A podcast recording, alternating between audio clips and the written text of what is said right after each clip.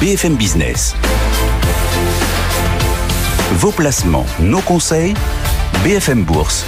Vincent Touraine. Bonjour et bienvenue à tous et à tous. 15h sur BFM Business. Effectivement, c'est BFM Bourse. Nous sommes ensemble jusqu'à 18h. Tout ce qu'il faut savoir pour bien investir avec nos meilleurs experts. C'est euh, BFM Bourse au sommaire de cette euh, première heure euh, d'émission. Bien entendu, la tendance, tendance positive aujourd'hui pour les marchés pour le CAC 40 en progression de près de 1,2, 1,3%. On renoue avec les 7200 points. En tout cas, c'est la première hausse notable depuis le début de la semaine. Et aujourd'hui, eh bien, on reprend tout ce que l'on a perdu les trois premières séances de la semaine. On a véritable véritable tir groupé des résultats, ce qui porte la tendance. On a aussi des propos rassurants sur l'inflation euh, en Europe, euh, ce qui fait le, reste du euh, travail. BFM Bourse, c'est aussi l'immobilier. Hein. Vous en avez l'habitude dans cette première heure avec les enseignements aujourd'hui du baromètre annuel du crowdfunding en France. Hein. C'est Gaëtan Pierret de la GFI Actif qui viendra nous en parler. Et puis n'oubliez pas, peut prendre rendez-vous d'ores et déjà à 16h40 avec le club des cryptos. Aujourd'hui, Grégory Raymond de Big Well et euh, Adli Takal Bataille de Shift Capital seront avec nous. Mais sans plus tarder, à 15h02, c'est l'essentiel de l'info éco. BFM Business, l'info éco. Et elle a une, toujours beaucoup de résultats d'entreprise. Nissan fait mieux que prévu au troisième trimestre et multiplie par deux son bénéfice d'exploitation à 1 milliard de dollars. C'est au-dessus des attentes. Le constructeur contribue à hauteur de 174 millions d'euros euh, au résultat de Renault, un plus haut depuis 4 ans. Nissan maintient ses objectifs financiers mais abaisse sa prévision de vente en volume en raison de problèmes d'approvisionnement. Dans le secteur bancaire, Crédit Agricole fait mieux que prévu au quatrième trimestre et réalise même un trimestre record. Mais sur l'année, le bénéfice net recule de 10,5%, un peu plus de 8 milliards d'euros, pénalisé par les provisions liées à la guerre en Ukraine. La banque confirme ses objectifs pour 2025. BPCE publie un résultat net proche de son record à 4 milliards d'euros. Le chiffre d'affaires ressort stable à plus de 25 milliards, mais la banque montre des signes de ralentissement en fin d'année, notamment sur la gestion d'actifs. Crédit Suisse, en revanche, affiche une perte nette de plus de 7 milliards d'euros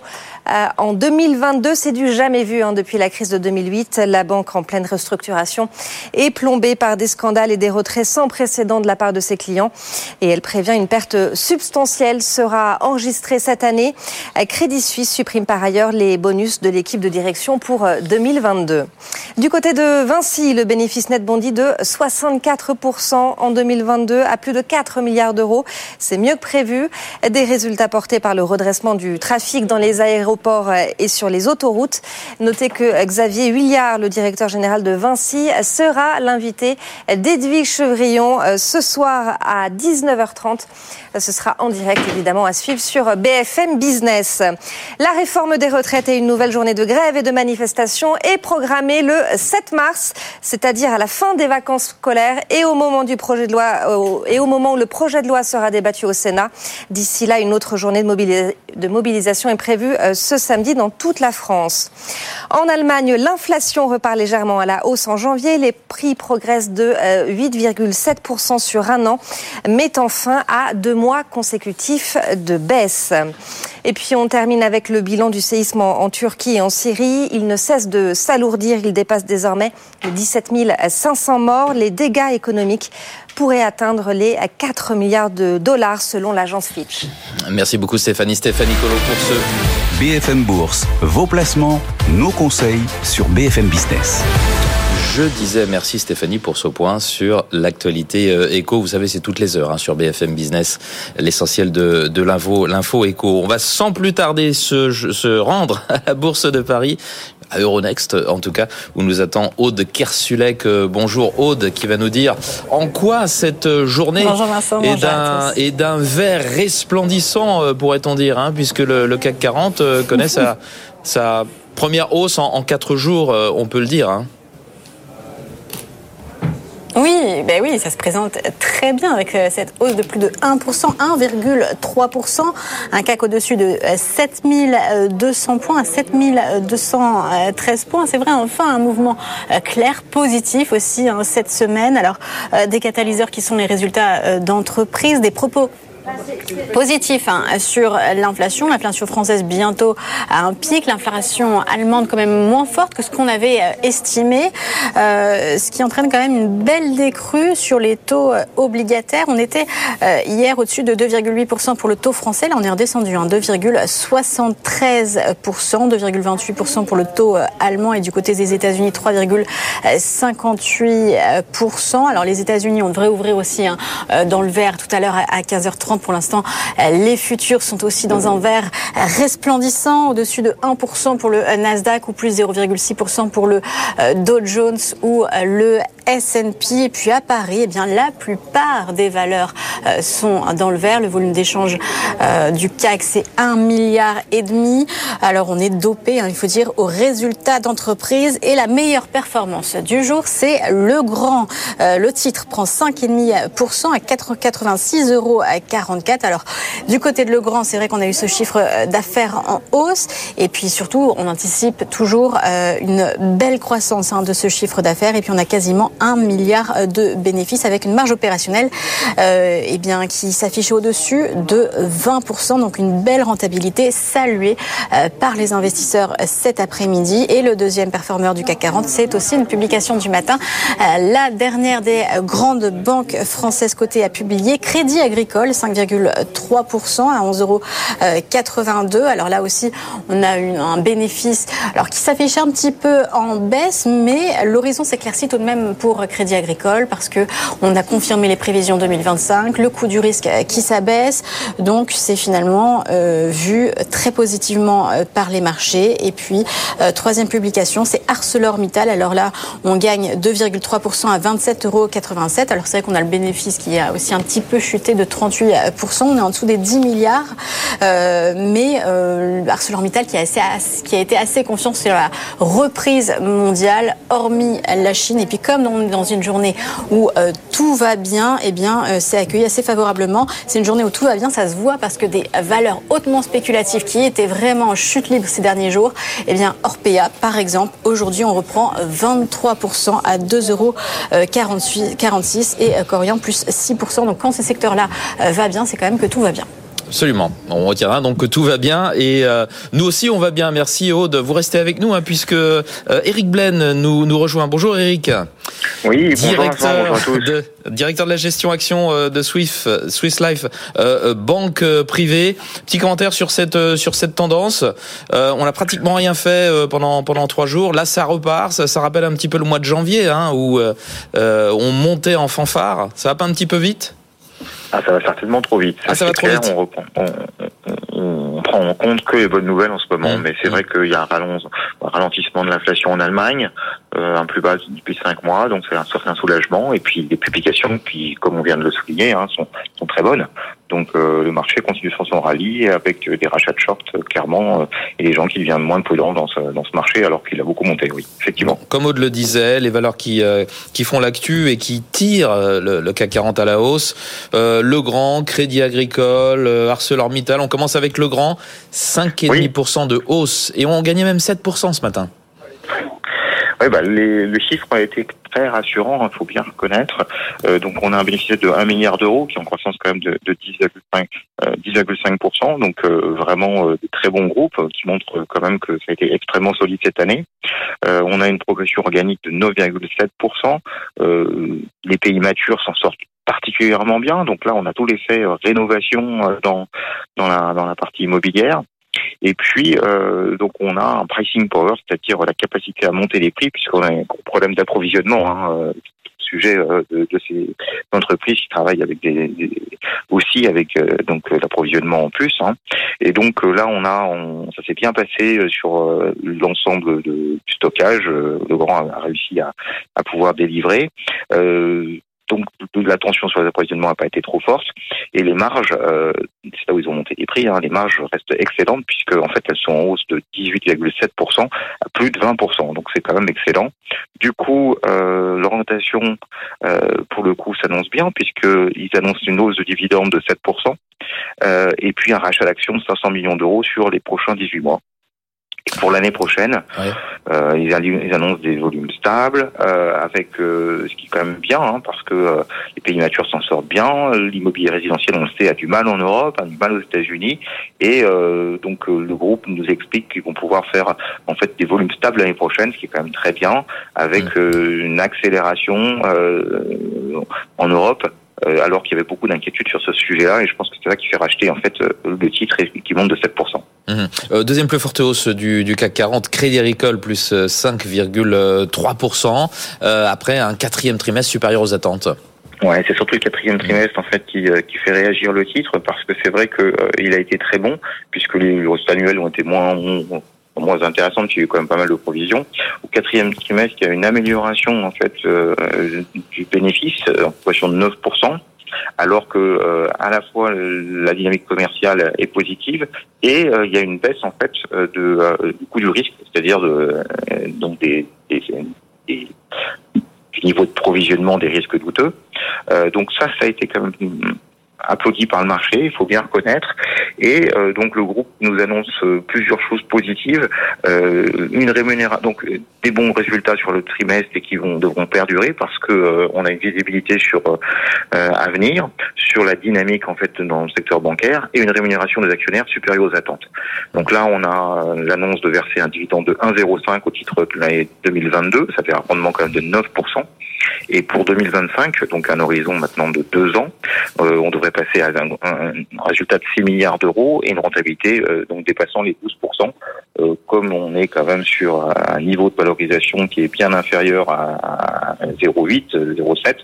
Euh, le marché réagit bien et c'est normal que pour une rentabilité sur fonds propres, on devrait dépasser un, un- un niveau de valorisation sur fonds propres supérieur à 10%. Donc il réagit bien et c'est logique. Eric, vous vouliez nous parler d'Orange aussi. Alors Orange, qui ne fait pas grand-chose aujourd'hui, petite baisse de 0,15% environ. C'est la plus forte baisse du, du CAC, mais il n'y a pas beaucoup de baisse euh, aujourd'hui. Euh, au sujet de son Capital Market Day, je- ça. ouais, qu'est-ce que l'on attend de ce Capital Market Day d'Orange Ben, c'est vrai que pas mal de choses. Je pense que en fait euh, le marché euh, pourrait passer au vert sur Orange. hein. Euh, c'est un peu ce que j'attends. Euh, ça devrait être un nouveau départ boursier. Pourquoi? Parce que euh, donc à la tête de cette société, euh, un peu moins de politique. Euh, Monsieur Richard, Stéphane Richard, donc va- est parti. On a euh, deux nouveaux dirigeants au sein de la société qui sont plus industriels. Vous savez l'ancien président de Valeo, Jacques Aschenbauer, qui est devenu président, euh, donc un industriel de l'automobile et puis une nouvelle directrice euh, générale qui est arrivée en avril, euh, qui s'appelle Christelle Heidemann, qui vient de chez Schneider France. Euh, donc là, on a euh, deux personnes issues du monde industriel versus un PDG qui est avant tout politique. Et pour moi, c'est un changement majeur au sein du groupe Télécom français. Et ce Capital Market Day, ça va être euh, la réunion financière qui va en fait réunir les analystes pour euh, donc définir la feuille de route stratégique à 3-5 ans. Alors cette réunion, c'est prochainement, c'est la semaine prochaine, hein, c'est le 15 février. Et donc, euh, sur les grandes lignes, la feuille de route est assez claire. C'est un, recentrage sur les métiers de télécom, et deux, amélioration de la performance financière. Avec la directrice générale qui va s'occuper d'une négociation euh, avec euh, donc euh, les euh, réseaux euh, donc tels que euh, euh, tels que SFR, tels que Bouygues, pour augmenter les prix la location de leur réseau, et puis euh, faire payer aussi les géants euh, de la tech, hein, avec euh, Google, Facebook, Netflix, qui utilisent quand même beaucoup ces réseaux et qui payent pas grand-chose. Et puis le président, lui, devrait s'attaquer aux dépenses et faire baisser les coûts. Donc quand on augmente les revenus et qu'on baisse les coûts, normalement, avec un rendement pareil qui est de 8,4%, euh, avec un PE qui est euh, 8 fois, on devrait avoir un redémarrage du titre qui fait, fait vraiment rien en bourse. On est à Alors, il y a déjà 9,60. des hein. signaux. Ouais. Il y a déjà des signaux pour ça, Mm. hein, parce qu'on a deux démissions importantes. Mm. Démission de président, enfin de la personne qui dirigeait euh, Orange France, et puis euh, la, la démission aussi euh, de euh, directeur financier qui donc rejoint un autre groupe. Et donc ça, c'est quand même des, des postes clés pour une, une direction générale. Et c'est clair que ça, ça c'est des signaux avant-coureurs d'un redynamisme d'Orange. Et il y a aussi des annonces de cession avec la vente de euh, un Canal Plus d'OCS, donc c'est une filiale contenu de cinéma. Et puis Orange Bank, vous savez, aussi a été mis en, vente il y a peu de temps. Donc ça, ça, prélude quand même à une amélioration boursière à venir. Donc mmh. voilà pourquoi je voulais vous en parler aujourd'hui. D'accord, ça bouge chez Orange. Merci beaucoup Eric Ben d'avoir été avec nous aujourd'hui, directeur de la gestion action chez Swiss Life Banque Privée. Aude Kersulek, on, on vous retrouve pour nous parler d'une autre valeur qui fait l'actualité aujourd'hui, c'est Crédit Suisse. Crédit Suisse en difficulté, hein, qui annonce de, de mauvaises nouvelles. Ouais, c'est pas la même histoire que les autres euh, banques européennes qui ont clôturé avec des, ont, publié avec des très bons euh, résultats.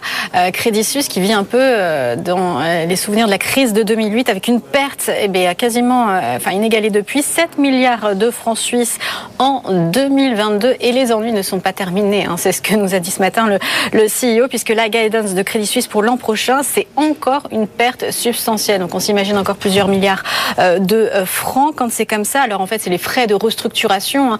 Euh, Crédit Suisse qui a fait plusieurs euh, augmentations de capital et cette restructuration qui va donc continuer de peser dans les comptes. Et puis dans le même temps, il faut savoir que euh, Crédit Suisse a vécu une fin d'année 2022 difficile avec énormément de retraits, de décollectes hein, de la part de ses clients sur les trois derniers mois de 2022. Donc la perte, elle a été de 1,4 milliard de francs suisses et la chute des revenus, eh bien, elle, elle s'affiche à 33, euh, pour moins 33%, à 3 milliards euh, de euh, francs suisses. Donc, c'est largement sanctionné aujourd'hui sur le marché suisse, moins 7,5% pour Crédit Suisse à 3 francs 0,1 quand le SMI est d'ailleurs plutôt stable, ça l'enfonce vers le fond alors que la plupart des autres indices sont bien dans le vert, un plus 1,2% pour le CAC 40. Ça fait tout drôle de parler de francs hein, tout d'un coup. Ce sont des francs suisses, hein, on, précise. Merci beaucoup Aude d'avoir été avec nous, Kersulek. On vous retrouve tout à l'heure pour un nouveau point depuis Euronext. Il sera 16h. À tout à l'heure. BFM Business. BFM Bourse. L'écho du monde en direct. Et cet écho du monde en direct, c'est avec Gilles Moët qui est en ligne avec nous. Bonjour. Bonjour. Gilles Moek, chef économiste du groupe euh, AXA. L'actualité euh, macroéconomique euh, aujourd'hui, c'est l'inflation en Europe. L'inflation allemande, première économie européenne, elle recule. On passe de 9,6 à 9,2% en janvier sur, sur un an. Tout d'abord, quelles sont les raisons de ce ralentissement de, de l'inflation allemande? Eh bien, on ne sait pas. on ne sait pas parce que D'abord, le Destatis, hein, l'agence statistique euh, fédérale allemande, euh, n'a pas réussi à, à délivrer euh, son chiffre d'inflation avec dans les délais habituels. Donc là, on a cette livraison qui arrive avec du retard et qui arrive sans détail. et on a simplement cette pauvre note de Destatis qui nous explique qu'il y a eu un problème de programmation euh, dans le dans, dans la, manufacture de, de l'indice d'après la consommation. Alors c'est quand même un tout petit peu embêtant euh, parce que n'est pas comme si l'inflation n'était pas un problème majeur en ce moment et ne pas savoir exactement ce qui se passe du côté des prix à la consommation en Allemagne, première économie de la zone euro, alors que euh, c'est l'un des éléments principaux euh, de prise de décision pour les BCE, c'est quand même un léger sujet problématique. Donc on ne sait pas. Euh, ce on ne peut pas imaginer que c'est l'énergie, par exemple, le, les, prix du gaz. Hmm ont beaucoup C'est sans doute ça, euh, mais tout le monde s'y attendait. La question était de savoir euh, ce qui se passait au-delà de ça. C'est-à-dire, parce qu'on avait, par, par exemple, euh, des euh, changements de poids, des changements de pondération, pondération comme c'est le cas d'ailleurs dans tous les pays en chaque début d'année, des changements de pondération qui euh, peuvent avoir un impact non pas simplement sur l'inflation totale, mais qui peuvent aussi avoir un impact sur l'inflation sous-jacente. Et c'est ça qui est vraiment le point important parce que tout le monde à la BCE aujourd'hui nous dit, certes, on regarde l'inflation totale, mais on est vraiment arc-bouté sur ce désir de voir l'inflation sous-jacente ralentir, c'est-à-dire l'inflation hors énergie et produits alimentaires. Ça a été redit par l'un des faucons les plus les plus vocaux, euh, Classnote, euh, euh, hier, qui nous dit moi tant que je n'aurais pas vu de ralentissement de l'inflation sous-jacente dans la zone euro, eh bien je continuerai à demander des hausses de taux de 50 points de base. Et donc c'est ça qu'on voulait, c'est là-dessus qu'on voulait avoir des infos et pour l'instant on ne les on ne les a pas. ce qui est sûr en tout cas, c'est que lorsque le premier chiffre d'inflation pour la zone euro dans son ensemble est sorti pour le mois de janvier. Euh, Eurostat avait estimé le chiffre allemand et cette estimation du chiffre allemand est inférieure au chiffre qui est sorti aujourd'hui. Donc paradoxalement, alors même qu'on a euh, ce ralentissement euh, de l'inflation en Allemagne, on aura sans doute une révision à la hausse de l'inflation pour la zone euro dans son ensemble à cause de cet écart euh, par rapport à l'estimation d'Eurostat. Je sais que ça fait un peu cuisine, euh, mais voilà, on se, on se bat avec un appareil statistique euh, là quand même très largement déficient. Merci de nous donner tous les éléments de, de, de compréhension. Euh, en, en, tout cas, euh, alors pendant ce temps, en France, on a des propos. Euh, ces chiffres allemands, bon, même si on n'en connaît pas l'origine exacte, d'une certaine façon, on rassure les marchés parce que quand on parle d'inflation qui reflue, c'est une bonne nouvelle. Et puis ce qui rassure aussi, ce sont les propos en France du, du gouverneur de la, Banque de France, de la Banque de France, François Villeroy de, de Gallo, sur euh, un pic d'inflation qui interviendrait en juin prochain euh, en France. Euh, c'est une bonne nouvelle là aussi? Bah, c'est en, c'est en ligne avec ce que nous dit l'INSEE, mmh. euh, qui nous explique que euh, en raison de, de la révision partielle du bouclier tarifaire, alors même que les prix de gros de l'énergie ont reflué, euh, on risque d'avoir toujours une inflation française assez soutenue, curieusement, dans les dans les mois qui viennent. Euh, alors juin, ça me paraît un tout petit peu pour le pic, mais qu'en tout cas, oui, il faut attendre euh, le deuxième trimestre de, de 2023 pour euh, pour qu'on ait du vrai soulagement euh, en, France du côté des glissement annuels des prix à consommation. Ça me paraît ça me paraît tout à fait raisonnable. On pourrait voir ça je l'espère en tout cas un tout petit peu plus vite dans la zone dans la zone euro dans son ensemble. La vraie difficulté, c'est que quasiment tous les pays ont mis en œuvre ces systèmes de, de bouclier tarifaire et que le rythme de démantèlement va avoir va créer en fait de la volatilité sur l'inflation. On, voit bien la direction du voyage. Hein. On voit que la direction d'ensemble, c'est bien une désinflation parce que les prix de gros de l'énergie euh, ont commencé à, refluer. Mais on peut avoir des, petits retards à l'allumage ici ou là à cause du traitement en fait budgétaire euh, du choc inflationniste. Hum. En, quelques mots, en France, toujours, on, a eu l'emploi salarié au, au, quatrième trimestre. Il cale cet emploi salarié. Est-ce qu'on est à un tournant? Parce qu'il y a quand même sept trimestres consécutifs de forte euh, progression. Oui, c'est intéressant ça, parce que justement, c'est au moment où euh, on a des, des messages des, des, faucons de la BCE sur euh, les risques d'emballement du marché du travail et de poursuite de l'accélération des, des, salaires. Je pense qu'il réplique un, peu sur la situation européenne, ce qu'on voit aux États-Unis depuis maintenant pas mal de, pas mal de trimestres. Bien en France, deuxième économie de la zone euro, on a effectivement un emploi qui cale au, au T4, et c'est vrai aussi sur les salaires hein, qui sont sortis, euh, je crois, ce matin, euh, où on a eu un ralentissement de la progression des salaires dans le, le, secteur privé au quatrième trimestre, alors qu'on avait jusqu'ici des choses assez, assez, assez fortes. Alors, il faut rester prudent parce que euh, quand on regarde les, les indicateurs euh, soft, donc les, les, enquêtes, on a toujours plutôt une bonne orientation des intentions d'embauche des entreprises. Donc, à ce stade, il faut plutôt pencher pour une interprétation mhm. de type accident de parcours, ah, mais c'est vraiment à surveiller parce que c'est perpendiculaire au discours des faucons. Merci beaucoup Gilles Moek d'avoir été avec nous pour euh, cet écho du monde aujourd'hui, chef économiste du groupe AXA. BFM Business, BFM Bourse, la carte IMO. Et cette carte IMO, c'est avec euh, Gaëtan Pierret. Bonjour Gaëtan. Bonjour Benjamin. Vous êtes euh, journaliste euh, à l'AGFI Actif. Merci d'être avec nous. Euh, avec vous, on va revenir sur les résultats du baromètre annuel du crowdfunding en France. Où en est le marché euh, du crowdfunding en ce début d'année 2023 Eh bien écoutez, il démarre plutôt bien. Le marché va plutôt bien si on en croit les chiffres qui ont été présentés ce matin par l'association Financement Participatif France. Alors si on prend l'ensemble du marché au global, c'est 2 milliards 3 qui ont été collectés l'année dernière mmh. par les plateformes de crowdfunding, tous segments confondus. C'est plus de 25% par rapport à l'année d'avant. Alors dans le détail, c'est toujours le prêt qui euh, capte le plus gros euh, des flux, qui vraiment euh, suscite l'engouement des investisseurs. C'est 2 milliards 1 qui ont été collectés pour des projets financés via du prêt, loin devant l'investissement en equity et via les dons.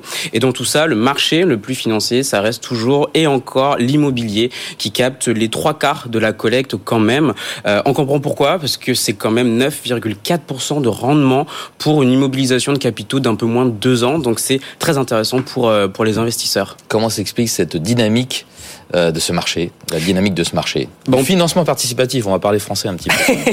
Vous avez raison. On peut y voir trois principaux facteurs. Alors déjà, premier facteur, la croissance naturelle du marché. Mmh. C'est un secteur qui est encore très jeune, en pleine expansion, qui existe depuis à peu près 2015. En sept ans, les plateformes ont collecté quand même 7 milliards d'euros. La collecte était multipliée pardon par 15 au total, donc c'est quand même un marché qui est en plein boom. Deuxième point, c'est que ce boom s'est accéléré l'année dernière. On a euh, vu tout un tas d'annonces l'année dernière qui ont vraiment dynamisé le marché. Alors euh, quelques exemples, il y a eu des acquisitions, beaucoup. Euh, October, Crédit.fr, Baltis, Proximea, une levée de fonds record de club funding, 125 millions d'euros. tout ça, ça a participé à porter l'attention sur le marché du, du financement participatif. J'allais dire crowdfunding, je on, peut, on peut varier. et puis enfin des innovations produits comme la vente à réméré et la garantie liquidité qui permettent d'aller chercher une nouvelle clientèle. Et c'est justement ça le troisième point, c'est l'intermédiation qui progresse. Aujourd'hui, la collecte qui arrive par les CGP, par les banques, les banques privées et les family office représente un quart de la collecte globale du marché.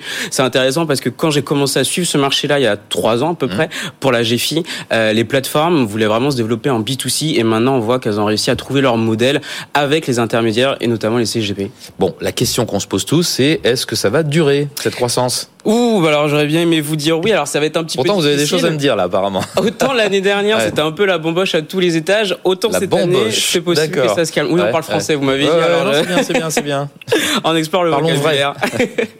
Il y a deux principaux facteurs, je pense, qui peuvent euh, freiner un peu le marché. Déjà, du côté des euh, porteurs de projets, bah, c'est que eux-mêmes vont être fragilisés par la conjoncture. Hein. On le sait, elle est vraiment très compliquée. En immobilier, on est en train d'assister à un retournement du cycle.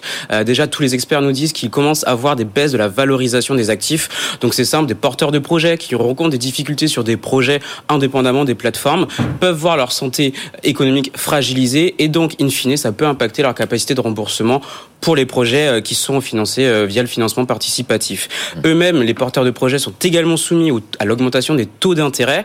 Alors, pour ça, il faut expliquer que les plateformes financent partiellement les projets qui sont euh, sur leur euh, site. Généralement, les porteurs de projets vont chercher un financement bancaire à côté. Donc forcément, la hausse des taux d'intérêt les impacte. Ça peut ralentir ou du moins diminuer leur capacité de financement, donc freiner leur activité et donc assécher un petit peu cette demande de financement de projets sur les plateformes euh, de crowdfunding. Et dernier élément, c'est sur le plan réglementaire, les plateformes de crowdfunding jusqu'au 10 novembre pour obtenir, obtenir ce fameux, ce, nouvel agrément, PSFP, prestataire de services en financement participatif. Il est un peu barbare. On en apprend des choses avec vous. Hein. elles ont jusqu'au 10 novembre pour l'obtenir. Passé cette date, elles ne pourront plus exercer ni en France ni dans mm. l'Union européenne. Euh, cet agrément, il change quand même beaucoup de choses, beaucoup des règles au niveau de leur activité. Il abaisse notamment le plafond de collecte. Il passe de 8 millions à 5 millions d'euros maximum. Mais surtout, ce, cet agrément, il est très compliqué à obtenir. Ça demande beaucoup d'investissement, un accompagnement euh, par des cabinets d'avocats. Donc il y a beaucoup de plateformes qui risquent de ne pas y aller. Euh, déjà, on commence à le voir qu'il y en a certaines qui jettent l'éponge. Sur les 200 plateformes qui aujourd'hui euh, existent, qui ont un agrément, il y en a déjà 54 qui ont cessé leur activité l'année dernière, mais qui étaient plutôt des plateformes dormantes qui n'ont pas envie d'aller chercher cet agrément. Pour conclure, en quelques mots, euh, Gaëtan, à quoi les investisseurs doivent-ils faire attention? Aux taux de retard et aux taux de défaut qui mm. sont indiqués normalement sur les sites internet des plateformes, en tout cas celles qui font partie de FPF, aux garanties qui sont prises par les plateformes auprès des porteurs de projets, ça pareil, elles sont censées euh, euh, les préciser, et puis enfin diversifier encore et toujours par projet, par plateforme, mais aussi par secteur financier. Ne pas regarder que l'immobilier, mais aussi aller regarder peut-être du côté des énergies renouvelables ou euh, des PME, des startups à financer. Merci beaucoup Gaëtan d'être venu nous parler donc euh, de ce marché du financement participatif euh, euh, en France, journaliste à l'AGFI actif. Merci beaucoup. Bientôt 15h30 sur BFM Business, c'est l'heure de l'ouverture à New York on va voir ça dans un très court instant avec Sabrina Coagliozzi qui est déjà en place. À tout de suite. BFM Business. Vos placements, nos conseils BFM Bourse. Vincent Touraine. 15h31 euh, à Paris, 9h31 à New York. Il est grand temps d'aller euh, retrouver Sabrina Cogliuzzi à Wall Street pour l'ouverture du marché américain. Bonjour euh, Sabrina, c'était rouge hier soir. On est vert hein, en Europe depuis le début de la séance. C'est de bon augure pour la séance qui vient chez vous? Bah oui, nous aussi, ça y est. Ah bah euh, voilà. On ouvre la séance sur une note euh, positive après avoir reculé hier euh, dans le sillage euh, des résultats d'entreprise. Un début de séance donc positif avec encore beaucoup beaucoup de, de publications. On y revient ensemble, Vincent, dans quelques instants. D'abord, euh, comme chaque jeudi, on a eu les inscriptions hebdomadaires au chômage. Elles ont grimpé. La, semaine euh, passée, de 13 000 pour s'établir à 196 000. Alors, on reste encore euh, sous ce seuil des euh, 200 000 pour la euh, quatrième semaine d'affilée. Euh, Sur euh, l'obligataire, le 10 ans américain, on observe un mouvement de détente. euh, 3,58. Le pétrole en repli, moins 1,2%. On est à 77 dollars 51 et donc une tendance positive pour démarrer euh, cette euh, euh, séance. Le Dow Jones affiche une hausse euh, de 0,7%. On est à 34 177 points. Le S&P 500 de son côté grimpe de 0,8%, 4 151 points et Vincent, bah, c'est euh, un gain d'1,2% pour le Nasdaq qui repasse au-dessus des 12 000, 12 048 points pour euh, l'indice sur les toutes premières minutes d'échange. Alors Sabrina, vous nous parliez d'une d'une flopée, c'était pas le terme exact, hein, mais en tout cas d'une vague de, résultats, notamment ceux de Disney, hein, ceux de Disney, euh, Disney qui annonce des, des suppressions d'emplois. Alors que se passe-t-il au royaume enchanté de Disney? Ça déchante? Ah, bah écoutez, alors, euh, une publication qui était attendue, euh, avec le retour, euh, bien sûr, de Bob Iger. Eh oui, Bob. Euh, il il indique d'ailleurs qu'il est là pour deux ans euh, seulement. C'est ce qu'il a indiqué il y a quelques instants euh, lors d'une interview. Euh, et euh, eh bien oui, beaucoup beaucoup d'annonces, hein, euh, des chiffres déjà. Si on regarde au niveau des, des données concernant le trimestre écoulé, bah, les chiffres sont supérieurs aux, aux attentes. Le groupe a perdu moins d'abonnés que prévu, avec euh, donc des chiffres euh, supérieurs au consensus. Si on regarde le, le résultat net, si on regarde le, euh, le chiffre euh, d'affaires, Disney qui en a profité pour faire toute une série d'annonces méga restructuration avec ESPN qui devient une entité distincte, un programme de réduction de coûts, 5,5 milliards de dollars et bah, comme beaucoup beaucoup beaucoup d'entreprises ici aux États-Unis en tout cas, eh bien annonce de licenciement, 7000 personnes concernées. Euh, bon, c'est ce que le marché attendait. Bah oui, c'est ce que le marché attendait. Même Nelson Pels, vous savez, c'est l'activiste qui essaie de faire bouger euh, Disney depuis un petit moment, euh, a applaudi euh, les annonces qui ont été faites euh, par euh, par Disney hier soir. Le pour le pour euh, Bob Iger, c'est le streaming, c'est le futur et clairement le marché apprécie toutes ces annonces avec un titre qui prend 4,3%. Sachez que Disney surperforme nettement si on regarde les valeurs euh, euh, de l'indice Dow Jones depuis le retour aux commandes de Bob Iger. Bon, encore une fois, il vient de souligner que c'est pour deux ans uniquement. On verra si ça tient. Mais en tout cas, voilà, publication euh, bien accueillie par les marchés américains, même si, euh, oui, elle s'accompagne d'annonces de, de licenciements. Euh, avec, parmi les autres publications, euh, Mattel. Alors là, ça se passe beaucoup moins bien, Vincent. Mattel, avec le Père Noël qui n'est pas passé parce que les chiffres Quelle sont euh, mauvais pire que prévu. Ah, ouais, Hasbro nous avait déjà euh, donné, euh, fait, euh, fait euh, des annonces dans ce Le sens il y, a, il y a quoi Il y a deux semaines. Bon, des chiffres qui sont nettement inférieurs aux attentes. L'inflation est passée, a pesé sur les dépenses des consommateurs, explique Mattel. Mattel qui, du coup, bah, s'effondre de 10% ce matin. On est à 18 dollars 42. Euh, très rapidement, les autres publications. On a Pepsi qui a publié les chiffres supérieurs aux attentes grâce à la hausse de ses prix sur le trimestre écoulé. Pepsi qui annonce une hausse de 10% de son dividende annuel. Vous avez également dans le luxe Tapestry qui fait mieux que prévu. Tapestry euh, qui prend, allez, pratiquement 6% euh, ce matin. Et puis on a euh, dans la fintech, dans les fintech, Affirm euh, qui a publié également ses résultats trimestriels. On a des chiffres inférieurs aux attentes. Annonce également de licenciements pour euh, Affirm euh, avec 19% là quand des effectifs qui sont concernés. Euh, Affirm perd 14% pratiquement ce matin, à 13 dollars 86. En attendant encore de grands rendez-vous ce soir en après-bourse, Vincent, on aura PayPal, on aura Lyft, on aura également Expedia.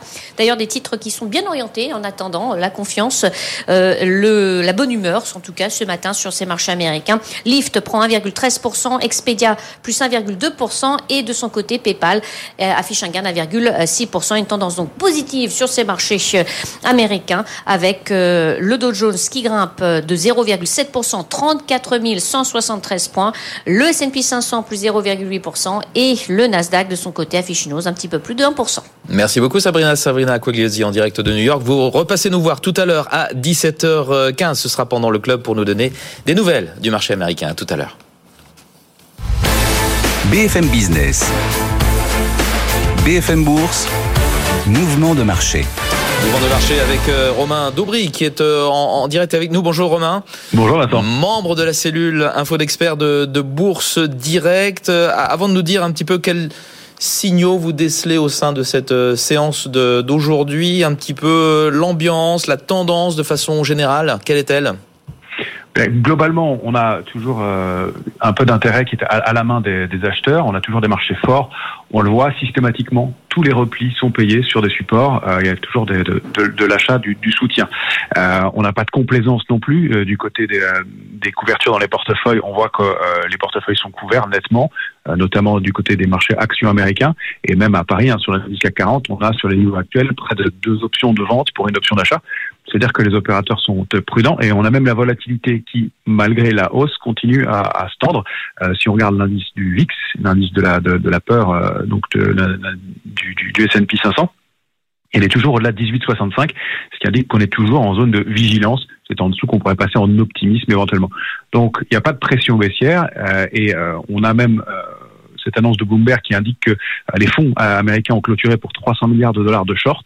Et donc, on a plutôt un marché qui est, fort en ce moment. Maintenant, en dehors de ça, et sans qu'il y ait de signal baissier, on commence à avoir un cumul de facteurs qui pourraient entraîner une consolidation, même si à ce stade, encore une fois, on n'a pas de signal de consolidation et qu'on reste de toute façon, euh, il faut le dire, très constructif sur l'année, euh, puisque le, mouvement et les impulsions euh, données par les différents indices est haussière et a donné des signaux très positifs globalement. Mais peut-être à court terme, quelques signaux de, qui pourraient entraîner des petits retracements.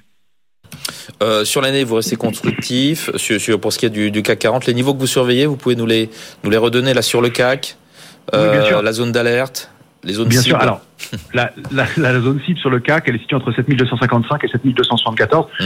La cible de la dernière impulsion haussière. On peut toujours aller plus haut. Il y a les plus hauts, euh, les plus hauts historiques de l'indice CAC 40 qui sont euh, encore encore une centaine de points au-dessus. Euh, maintenant, ce qu'on va surveiller effectivement, c'est le retour sous des niveaux d'alerte. C'est pour ça qu'il n'y a pas de signal de baisse à proprement parler. Maintenant, on rappelle qu'il y a trois facteurs pour déclencher une baisse sur un marché soit une figure de retournement baissière, soit de la pression baissière, soit la rupture d'un niveau majeur, et ce n'est pas le cas. Alors le niveau majeur, le premier qu'on va regarder, la première alerte, c'est 7115. On a vu qu'on rebondissait systématiquement sur ce niveau-là, sur l'indice CAC 40 depuis 10 jours et qu'on accélérait. Le niveau d'alerte réellement, il serait situé sous 6997, sous 7000 points. Euh, là, on pourrait considérer qu'une consolidation se met en place de façon un peu plus marquée en direction d'une zone de retracement idéale qui serait située entre 6830 et 6865, qui serait d'ailleurs un point parfait pour, pour rentrer dans le marché. Il faut rappeler qu'il y a beaucoup de liquidités dans le marché et que cette hausse a laissé beaucoup d'opérateurs euh, sur place et euh, on, le voit notamment avec ces rachats de, de stratégies short. Mais euh, il y a quand même euh, il y, y, a, quand même beaucoup de liquidités mais payer les niveaux actuels devient difficile. Et euh, on le voit euh, sur certaines structures sur certaines constructions de, de valeur on, on, a les éléments pour qu'une consolidation se mette en place. Encore une fois pas une baisse très marquée mais euh, de l'ordre de 4 à 5 envisageable compte tenu du parcours qu'on vient de connaître depuis la, fin du mois de septembre et tout ça de façon euh, sereine et, logique. Hein. Et si on va chercher du, côté des différents indices euh, qui, qui, qui, qui, viennent se, cumuler euh, pour euh, eh bien entraîner une consolidation possible, on a euh, le fait que l'AAI, l'association des investisseurs individuels aux États-Unis, et le consensus est passé haussier et à des niveaux de novembre 2021 alors qu'il était très pessimiste et il vient de passer haussier. Donc euh, on a ce petit sentiment-là. Encore une fois, les portefeuilles sont couverts, globalement les opérateurs sont prudents, mais il y a cet élément-là. Euh, on manque de drivers aussi. Euh, la saison des, résultats des entreprises est bien avancée maintenant, elle est excellente globalement, les résultats sont assez bien accueillis et en majorité des indices forment de nouveau plus haut, donc c'est aussi très positif. Et puis la, la, séquence des banques centrales est passée aussi. On aura quand même, attention, les chiffres de l'inflation aux États-Unis la semaine prochaine, mardi prochain, à surveiller, qui pourraient entraîner un peu de volatilité. Et puis, comme autre élément, on a effectivement euh, des cibles qui ont été atteintes ou qui sont assez proches sur différents indices. Je vous l'ai donné sur le, le, CAC 40. Sur l'Eurostox, la, la cible de l'impulsion, c'était 4278. On a touché 4275 ce matin. Donc ça peut toujours continuer, bien entendu. Euh, c'est juste que techniquement, sur des cibles idéales, euh, le, le, le, mouvement ne va pas se, se, retourner nécessairement pour ça. Sur le Nasdaq, euh, on a une impulsion haussière qui est forte en place et euh, dont la cible se situe à 13 720 points, le Nasdaq 100. Mais on a un premier niveau de résistance intermédiaire qui est 12 865 points. On vient de buter dessus et pour l'instant on consolide en dessous. Donc encore une fois, pas de signaux de faiblesse à proprement parler, mais, un gros niveau à déborder et il va falloir trouver euh, des drivers. Donc une consolidation qui pourrait mener entre 11 860 et 12 165 ce serait pas euh, du tout déraisonnable compte tenu aussi du, du parcours euh, que vient de faire le, le Nasdaq en, en, peu de temps. Et puis si on regarde l'indice majeur américain, l'indice S&P 500, euh, c'est la zone 4180-4218 qui est en résistance au-dessus de nous, qui est très importante et pour laquelle il faudrait de gros drivers pour la déborder. Euh, cette zone-là, c'est le gap baissier hebdomadaire qu'on a laissé ouvert le 22 août dernier. C'est un, un, gap qui a une signification et un, une graphique et importante et sous laquelle on n'a pas pu repasser pour l'instant. Et encore une fois, ça offre une grosse, grosse résistance et euh, il va falloir des drivers pour le déborder et on manque un petit peu de ces, de ces drivers-là. Et puis enfin, euh, du côté des, des, éléments qui viennent aussi euh, renforcer ce scénario d'une possible consolidation, encore une fois non déclenchée, c'est la saisonnalité. On sait que le mois de février est souvent un mois faible. C'est la troisième période la plus faible de l'année après euh, septembre et mai-juin. Euh, il y a le mois de février qui est souvent un mois faible. Donc vous voyez, ça fait un ensemble d'éléments qui euh, laissent à penser que euh, on, peut être plus vigilant sur les niveaux actuels en tout cas, même si encore une fois, on considère que le, le, les impulsions haussières données par le, marché depuis plusieurs semaines sont de nature à se poursuivre dans le temps. On va parler valeurs avec les, euh, les publications et d'une en particulier, Crédit Agricole. Ça a longtemps été la deuxième plus forte hausse du CAC derrière le grand. Maintenant, c'est l'inverse. Hein. Crédit Agricole, plus 5,26% à 11,81 euros. Qu'est-ce qu'il y a d'intéressant à dire sur, euh, sur le titre Crédit Agricole? Ben, Déjà, elle vient d'atteindre une cible graphique. La, cible de l'impulsion qu'elle avait donnée, c'est 11,77. Vous voyez que les cibles peuvent être débordées puisqu'elle est pour l'instant installée au-dessus. Ça signifie que le mouvement reste haussier, il est euh, positif très nettement. Le secteur bancaire globalement d'ailleurs en Europe est un secteur fort actuellement, mais euh, si on est un investisseur un peu actif, on peut euh, prendre euh, du, bénéfice de façon légitime sur le sur le titre sur les cours actuels. Si on est un investisseur de long terme, on peut cibler des extensions jusqu'à 13,70 à, à, moyen long terme. Et en, revanche, le mouvement serait invalidé sous 11,20. Mais donc on a une impulsion et un mouvement assez fort, et puis un, gap important ouvert aussi aujourd'hui pourra nécessiter peut-être un peu de consolidation euh, au-dessus du niveau de 11,44 notamment. Merci beaucoup Romain Daubry d'avoir été avec nous pour nous dire ce qu'on peut attendre Vincent. des principaux indices euh, et puis d'une valeur comme Crédit Agricole. Romain Daubry, membre de la cellule Info d'experts de Bourse Direct. On va parler maintenant des marchés de, de crédit avec Sébastien Barthélémy qui lui aussi nous rejoint. Bonjour. Bonjour Vincent. Vous êtes euh, responsable de la recherche crédit chez Kepler Chevreux. On va parler analyse crédit, obligations corporate, coût de refinancement des, des entreprises, qualité du crédit. Euh, D'un point de vue du, du crédit, puisqu'on on parle aussi, euh, on parle principalement aujourd'hui des, des, publications. Elles sont bonnes, elles alimentent la hausse des marchés d'actions. D'un point de vue de, d'un point de vue crédit, est-ce que les résultats sont, sont bons aussi? Eh bien, c'est exactement la même chose. Les résultats sont très bien perçus, euh, en tout cas sont, sont rassurants. Et la manière euh, dont ça se reflète sur le marché du crédit, bien c'est le, le, le, la, le, resserrement des spreads. Donc euh, finalement le, le refinancement le coût de refinancement pour les entreprises qui s'améliore euh, pour, euh, pour, pour, euh, pour, les investissements, pour les entreprises, excusez-moi. Et ça, d'un point de vue autant corporate que la partie financière, banque et assurance. Et d'une manière générale, on peut dire que ça, ça conforte l'intérêt des investisseurs pour le marché du crédit, hein, qui est très fort ces derniers, ces derniers mois. Ça bénéficie évidemment pour les entreprises, puisque leur coût de refinancement euh, vient à se réduire après des, des plus hauts atteints en septembre dernier. Est-ce que vous avez euh, quelques petits exemples concrets à nous donner? Ben oui, très, très, simplement. Euh, ouais. Alors, si on regarde le spread payé par les entreprises à yield, hein, les entreprises à yield, celles qui sont les plus risquées, euh, on a un indice qui est très bien, euh, qui est très représentatif, c'est l'indice crossover iTrax.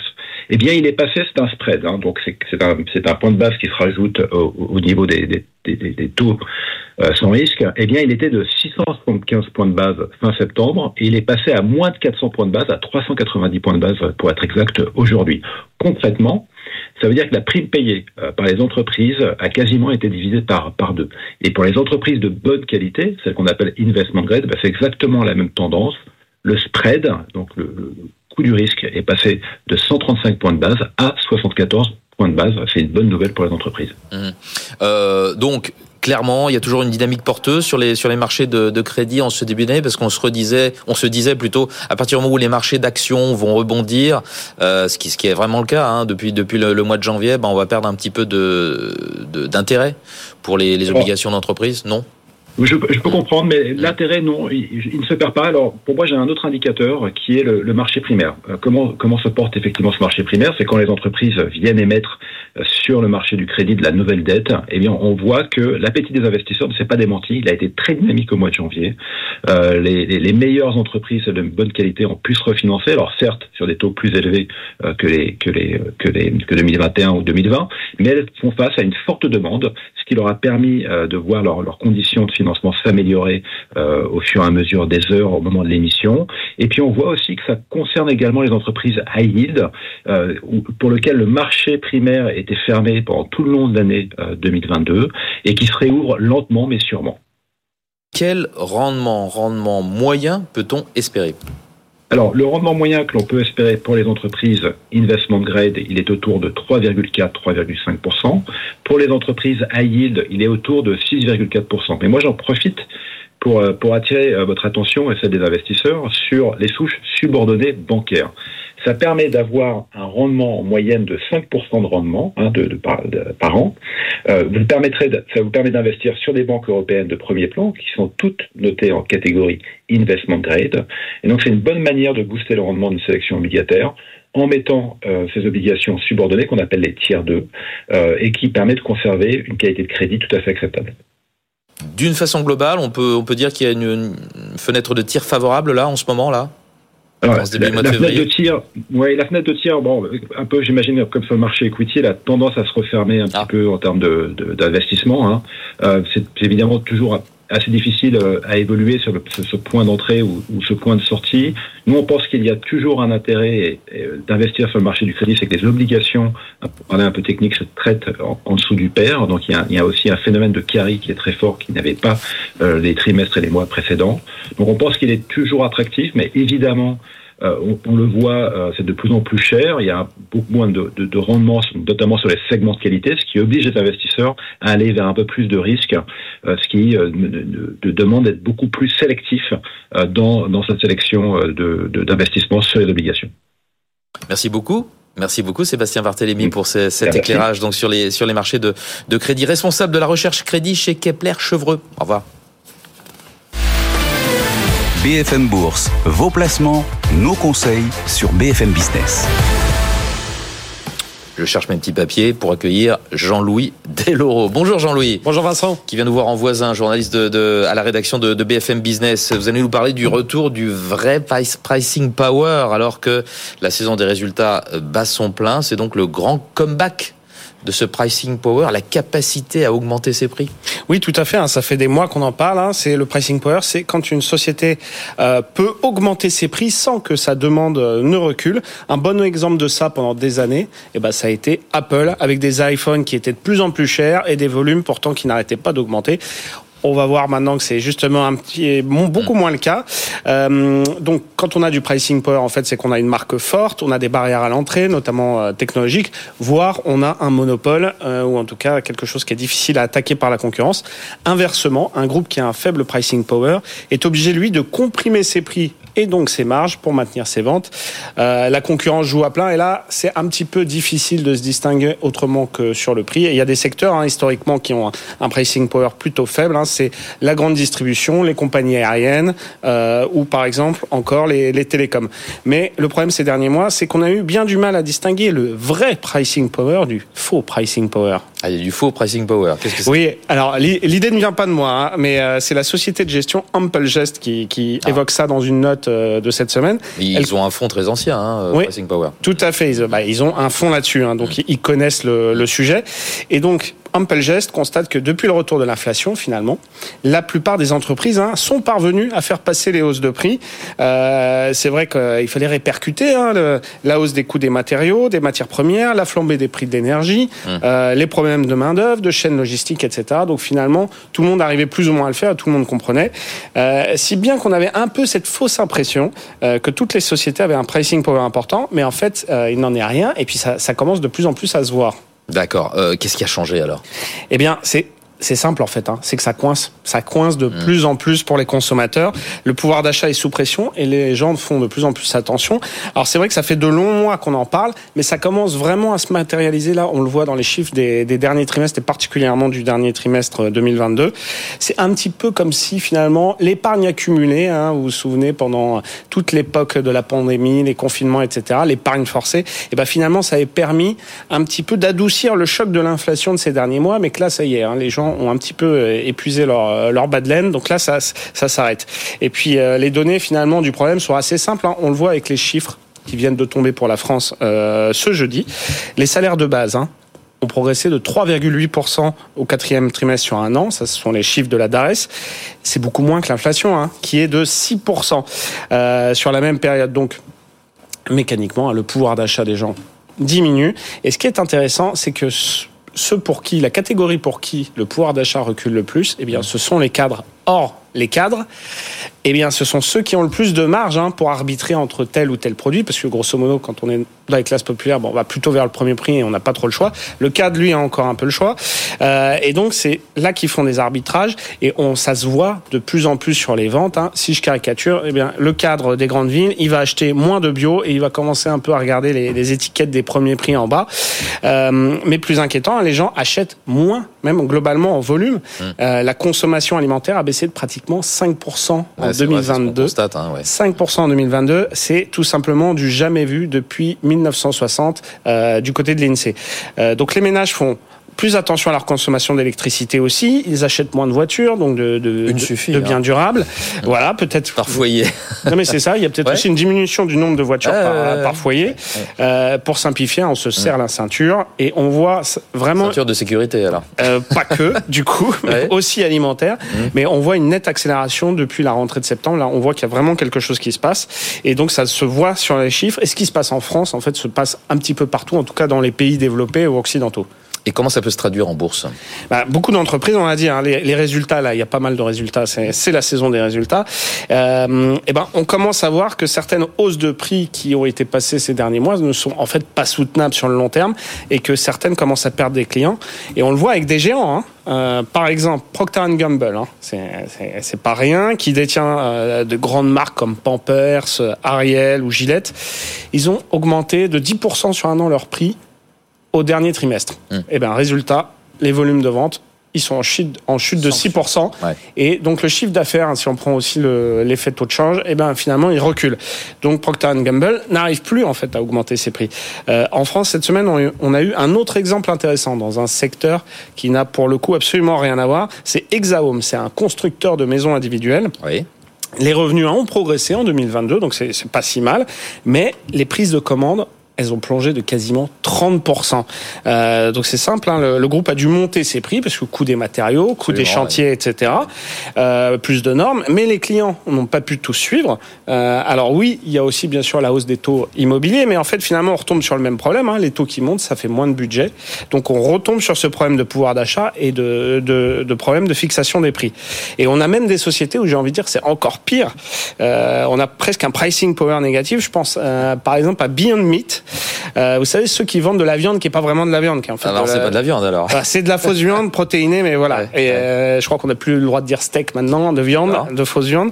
Mais voilà, bon, vous voyez l'idée. Et ils ont été contraints de baisser leur prix, mais les volumes vendus continuent malgré tout de plonger, moins 13% euh, sur un an au troisième trimestre. On n'a pas encore les chiffres du quatrième, mais à mon avis, ils devraient pas être terribles. Sabrina nous les donnera. Ce serait sans doute dans la même euh, dans la même tendance. Je crois que c'est début mars pour euh, Beyond Meat. D'accord. Et puis on peut aussi parler de Disney, dont on a Dont Sabrina vient de nous parler. dont on a beaucoup parlé Ouais, ces ouais. derniers temps. Mais le groupe, qu'est-ce qui s'est passé en décembre dernier? Le groupe a augmenté ses abonnements à Disney Plus de 38% Ah en beaucoup, là. décembre dernier aux États-Unis. Donc là, la marche a été un peu haute. Et ben, il s'est passé quoi? Première fois qu'il y a moins d'abonnés, 2 400 000 abonnés en moins. Euh, alors c'est sur les trois derniers mois de l'année, mais on sent quand même qu'il y a peut-être eu une anticipation aussi des, euh, des abonnés. Et puis comme tout augmente, hein, on fait un peu des arbitrages. Et puis on en parlait tout à l'heure, même le roi Apple, même le roi Apple n'y arrive plus à faire monter euh, ses prix. Les revenus tirés des ventes d'iPhone ont reculé de 8% sur un an au dernier trimestre. il y a eu bien sûr des problèmes de production, hein, d'approvisionnement, etc., de chaîne logistique avec le Covid en Chine mais il y a indéniablement un problème de prix. Et d'ailleurs, comme Bloomberg euh, l'a dévoilé, hein, Apple ils viennent de faire des ristournes euh, ah. assez importantes sur le prix euh, des iPhones en Chine pour relancer les ventes. Et ça, c'est assez rare de la part bah, Tesla, on faisait aussi en Chine. Tesla on a, vu le résultat. a dû aussi faire des coups dans ses prix. On a aussi quelques exemples d'entreprises qui parviennent à faire grimper à la fois leur prix et leur volume de vente. Oui. Comment font-elles? Eh ben là encore, c'est dans des secteurs un peu particuliers ou de niche, souvent.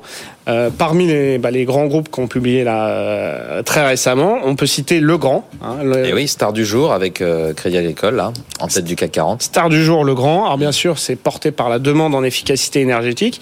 Donc les revenus ont bien progressé. Hein, c'est plus 20% à peu près en données publiées, plus 10% si on met de côté les taux de change et les changements de périmètre. Mais la marge aussi progresse. Et donc ça, c'est ce qui fait dire aux analystes de capital markets que Le Grand bénéficie certainement d'un important pricing power sur son sur son marché et ils ont ils sont quand même à la pointe sur ce marché assez euh, assez complexe où il y a des barrières à l'entrée. Et autre exemple avec pareil, une société qui n'a rien à voir. Vinci Autoroute, ça c'est à l'intérieur des résultats de Vinci. Ce qu'on voit, c'est que malgré des prix en hausse, hein, que ce soit pour les péages, donc ça, bon, ça dépend de, de Vinci Autoroute, euh, mais aussi pour l'essence, hein, euh, donc ça, ça dépend pas de, mais c'est aussi une réalité. Eh bien, le trafic dépasse désormais celui euh, de 2019.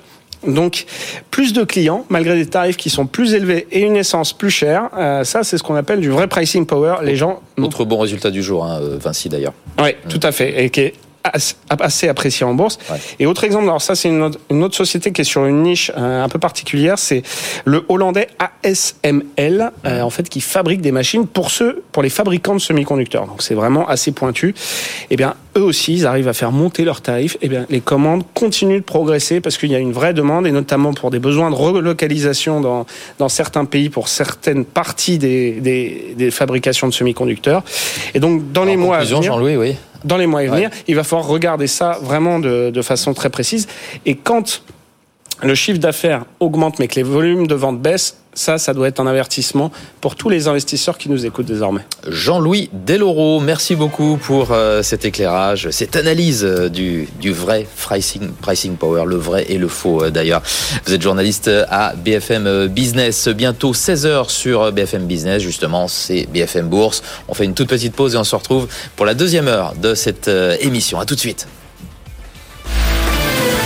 BFM Bourse, vos placements, nos conseils sur BFM Business.